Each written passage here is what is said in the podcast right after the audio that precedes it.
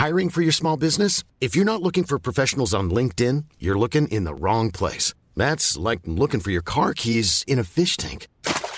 LinkedIn helps you hire professionals you can't find anywhere else, even those who aren't actively searching for a new job but might be open to the perfect role. In a given month, over 70% of LinkedIn users don't even visit other leading job sites. So start looking in the right place. With LinkedIn, you can hire professionals like a professional. Post your free job on linkedin.com slash people today. Vox Polony.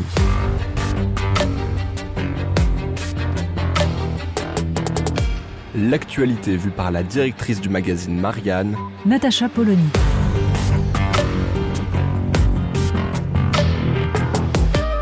Vox Polony. Ce 13 juin, nos députés discutaient d'une résolution demandant au gouvernement de ne pas ratifier le traité de libre-échange entre l'Union européenne et le Mercosur.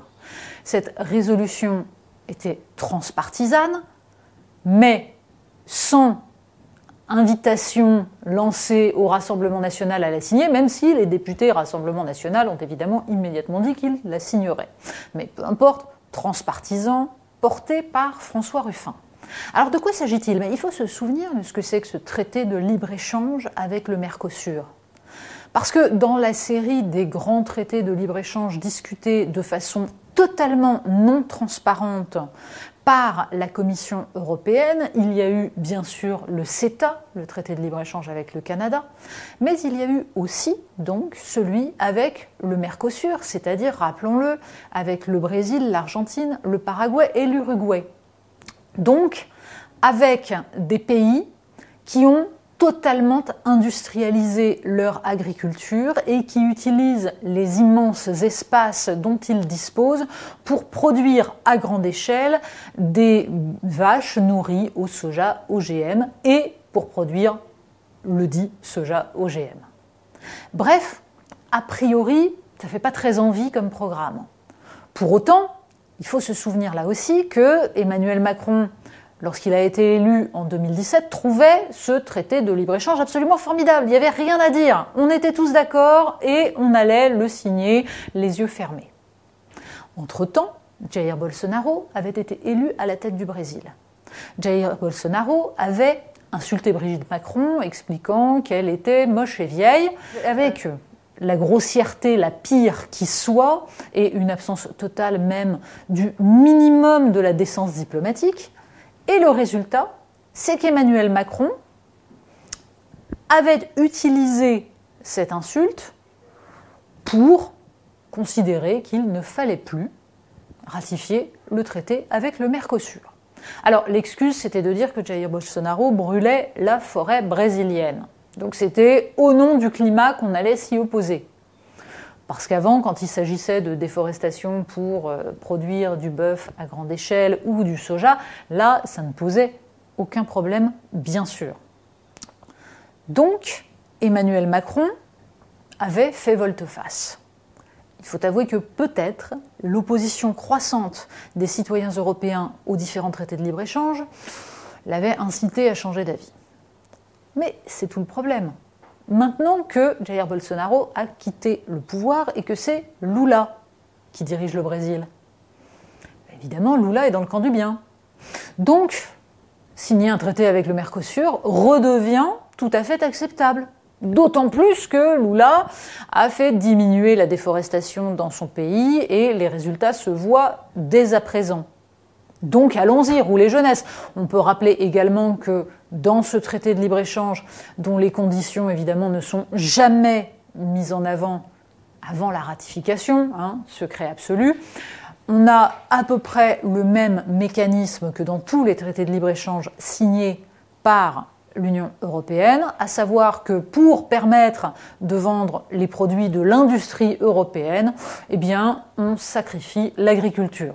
Alors pour le dire plus clairement, pour vendre des berlines allemandes, on sacrifie l'industrie française en acceptant les produits d'une agriculture industrielle dans les pays avec lesquels nous signons. C'est le cas au Canada, c'est le cas donc avec le Mercosur.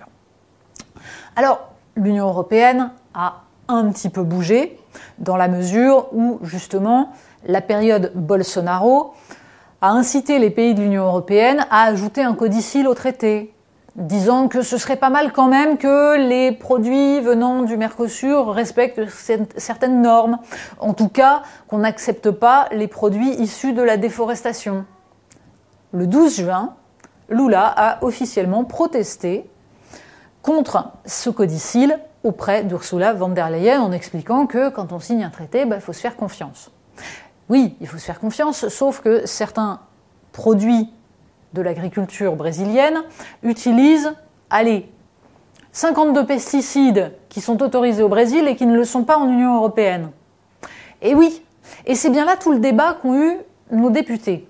Parce qu'en fait, cette résolution est transpartisane, elle enjoint donc au gouvernement de ne pas accepter et à Emmanuel Macron de tenir bon dans son refus de ce traité de libre-échange ou d'exiger à tout le moins des protections, voire des clauses miroirs, et en tout cas de mettre en place un protectionnisme aux frontières de l'Union européenne pour ne pas accepter des produits qui ne respectent pas les normes qui sont les nôtres. Sauf que François Ruffin s'est fait lâcher par ses petits camarades insoumis. Parce que pour les insoumis, il faut de toute façon ne pas signer de traité de libre-échange. Donc ce n'est pas la peine de demander à Emmanuel Macron d'être attentif, d'exiger une forme de protectionnisme pour ne pas faire rentrer des produits qui ne correspondraient pas à nos normes. Et c'est un débat assez intéressant. C'est le même maximalisme qui a poussé les insoumis à ne pas soutenir la proposition de référendum d'initiative partagée sur la réforme des retraites au motif qu'ils voulaient immédiatement le retrait, sachant très bien que ce retrait n'arriverait jamais. Donc, qu'est-ce qu'on fait dans ce débat? Faut-il mettre une pression sur Emmanuel Macron pour qu'il sorte enfin de l'ambiguïté qui consiste en France à dire qu'il sera très attentif et partout ailleurs à accepter absolument tous les traités de libre-échange ou bien faut-il s'en tenir à l'idée que on rêve que l'Union européenne ne signera plus de traité de libre-échange? Il y a là un choix politique. Mais l'option pragmatique portée par François Ruffin a l'avantage d'emporter l'adhésion des autres députés du reste de l'opposition. Et ça, il faudrait peut-être à un moment donné se rendre compte que c'est la meilleure manière de renverser un système. Vox Polony. Retrouvez tous les podcasts de Marianne sur les plateformes de streaming. Et puis les analyses, articles et entretiens de la rédaction sur marianne.net. Et surtout, n'hésitez pas à noter cet épisode et à nous laisser vos commentaires.